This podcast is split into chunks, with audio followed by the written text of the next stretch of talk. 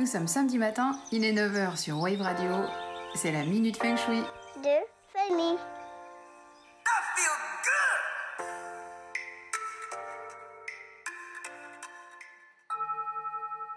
Aujourd'hui, j'aimerais vous parler des bienfaits du sourire.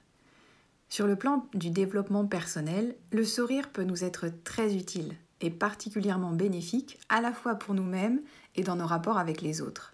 Or, le développement personnel rentre dans le cadre du feng shui, qui est l'art de vivre en harmonie avec son espace, mais aussi avec soi-même. Harmoniser sa maison, c'est aussi s'harmoniser soi-même, c'est apprendre à gérer ses émotions et se protéger contre celles négatives des autres ou des nôtres. Des études scientifiques ont fait des cartes énergétiques du cerveau qui montrent que le cerveau génère des impulsions électriques qui engendrent des réactions chimiques et électromagnétiques. Grâce à certains instruments comme l'électroencéphalogramme ou l'IRM, on peut voir les impacts sur le cerveau d'une musique par exemple, d'images tristes ou gaies, ou d'une émotion comme la colère ou la joie. Et on constate que tout ce qui modifie l'état émotionnel d'un sujet entraîne un changement du champ électromagnétique de son cerveau. Et le sourire est un des mécanismes cérébraux qui font du bien. C'est physiologique parce qu'un sourire franc et éclatant actionne une quinzaine de muscles faciaux qui génèrent la production d'endorphines. 17 secondes de sourire sincère suffisent pour inonder notre cortex de bien-être.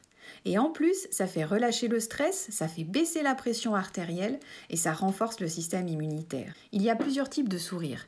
Et hormis les sourires forcés ou ironiques, condescendants ou méprisants, qui eux n'ont pas le même impact, tous les autres sont salvateurs dans nos rapports avec les autres et avec nous-mêmes. Un sourire met spontanément à l'aise. Il atténue une distance que l'on peut ressortir avec quelqu'un dont on fait la connaissance par exemple. Un sourire apaise, il met en confiance, il séduit, il rassure, il désamorce, désarme même parfois l'agressivité des autres. Travailler sur son sourire, c'est aussi gagner en confiance en soi, s'armer de courage dans certaines situations, comme quand on doit prendre la parole en public et qu'on n'en a pas l'habitude, ou demander quelque chose à quelqu'un, demander pardon par exemple. Le sourire est universel, c'est un peu l'espéranto muet qui envoie un message de paix. C'est comme des bras ouverts qui augmentent notre aura, comme un signal d'ouverture aux autres, comme un signal positif d'acceptation de l'autre qui crée du lien social. Et le sourire nous influence parce que notre cerveau sait perçoit quand on sourit. Il est contagieux et il appelle à la réciprocité. Comme le dit Frédéric Sen, c'est créer les conditions d'une résonance positive entre soi, les autres et le monde. Difficile certes de sourire dans l'adversité ou dans une situation difficile, et pourtant, quand on y arrive, ça donne la force de continuer et ça nous conditionne pour agir positivement. Un proverbe hindou dit Le sourire que tu envoies revient vers toi.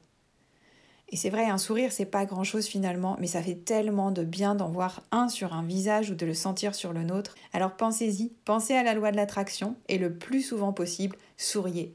Sur ce, salut et bon week-end. La mini s'enfuit de famille. Retrouvez-moi tous les samedis matins à 9h sur Wave Radio, podcast en ligne sur waveradio.fm.